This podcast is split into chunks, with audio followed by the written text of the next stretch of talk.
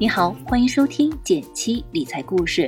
先分享一个粉丝福利，现在加入减七实操营仅需一元，每天十分钟，带你解锁六大理财技能，还有四类严选产品，让你边学边赚。打开微信，添加减七助教微信号 j 幺七七幺七九幺，一元加入实操营。今天我们来聊聊房子，也给你提个醒：如果你在今年以前有房贷，那这个月是调整房贷计价方式最后的机会了。其实这个话题我们在今年三月初刚有新规时就做了详细的科普。现在截止日临近，我发现一些朋友还有疑问，所以再来给大家理一理。这里也想问问，你的房贷利率都转换成 LPR 了吗？欢迎评论区留言讨论。先说我个人的态度，不管你之前的房贷利率是多少，都建议换成 LPR 计价方式。另外，今年起所有房贷利率都将按照 LPR 计息，理解背后逻辑，也能有助于你理解房贷新趋势。下面我们就来好好聊一聊。第一个问题，房贷利率都有哪些选择呢？具体来说，有两个选项。一是固定利率，按照同一个利率一直执行下去；另外一个就是浮动利率，换成 LPR 计价方式，未来利率会随 LPR 浮动。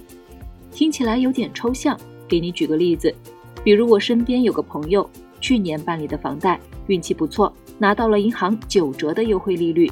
这个所谓的优惠利率是在当时五年以上贷款的基准利率百分之四点九的基础上。打九折，所以朋友之前的实际房贷利率就是百分之四点九乘以零点九，得到百分之四点四一。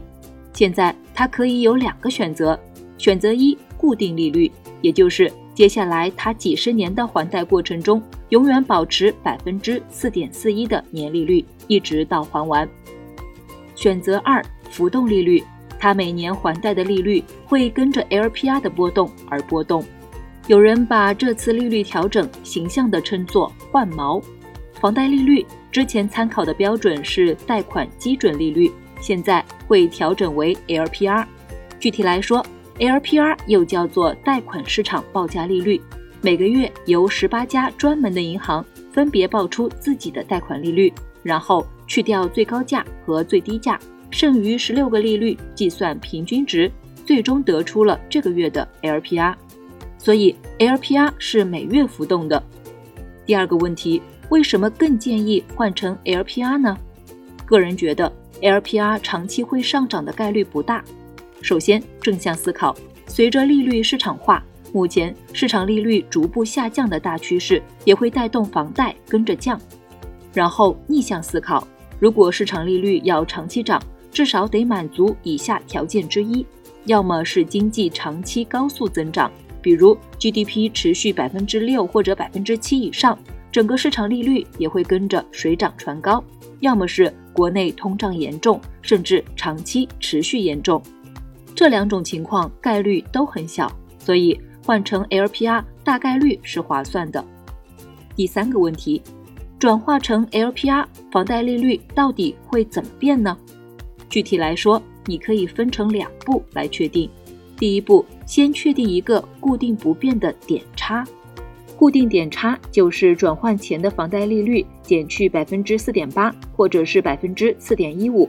百分之四点八呢是五年期以上的贷款利率，而百分之四点一五呢是一年期的贷款利率。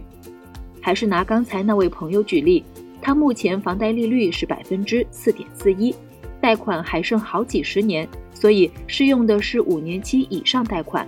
因此，它的固定点差就是百分之四点四一减去百分之四点八，得到负百分之零点三九，也就是说，可以再减去三十九个基点。再比如，有个朋友目前的房贷利率是百分之五点三九，剩余期限十四年，那它的固定点差就是百分之五点三九减去百分之四点八，等于正的百分之零点五九，那么它就得加上五十九个基点。所以这个点差可能是正数，也可能是负数，但一旦确定，在房贷合同剩余期限内就不会改变了。第二步，确定房贷利率，转换后的房贷利率等于重定价日的相应期限 LPR 加上点差。目前重新定价日，不少银行可选择的重定价日为每年一月一日，或者按照贷款放款日对应的日期，但也有一些银行只能换成每年一月一日。具体怎么确定？还是举个例子，你比较容易理解。依旧拿刚才那位朋友举例，假设他选择每年一月一日调整，由于目前商业贷款的浮动利率是一年一调整，今年他的房贷利率并不会变化，而到了二零二一年，他当年全年的房贷利率就等于二零二零年十二月的 LPR，我们假设是百分之四点六，减去零点三九，也就是它的固定点差。得到了百分之四点六减去百分之零点三九等于百分之四点二一，未来的每一年都是按这种方式来计算。如果你想换成 LPR，不少银行都可以直接在手机银行 APP 操作，还挺方便的。另外，有些朋友会担心，为什么要突然提出这种新的贷款计价模式呢？如果换成 LPR 浮动计价，未来是不是就容易被牵着鼻子走呢？其实这样的担心大可不必，把这个计价利率的锚从央行变成商业银行，最主要的目的就是实现利率市场化。既然商业银行才是房贷业务的发放人，而房贷又是银行最重要的贷款业务之一，国家也希望让市场自己做选择。长期来看，这对我们并不算坏事。这里再补充一点，此次调整仅针对商业贷款。如果是纯公积金贷款，就无需变动；如果是商业贷款加公积金的混合贷款，也只能调整商业贷款部分。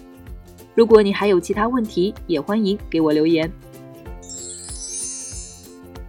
好了，今天就到这里了。最后再提醒一下，微信添加减七助教 J 幺七七幺七九幺，一元加入实操营，每天十分钟，带你边学边赚。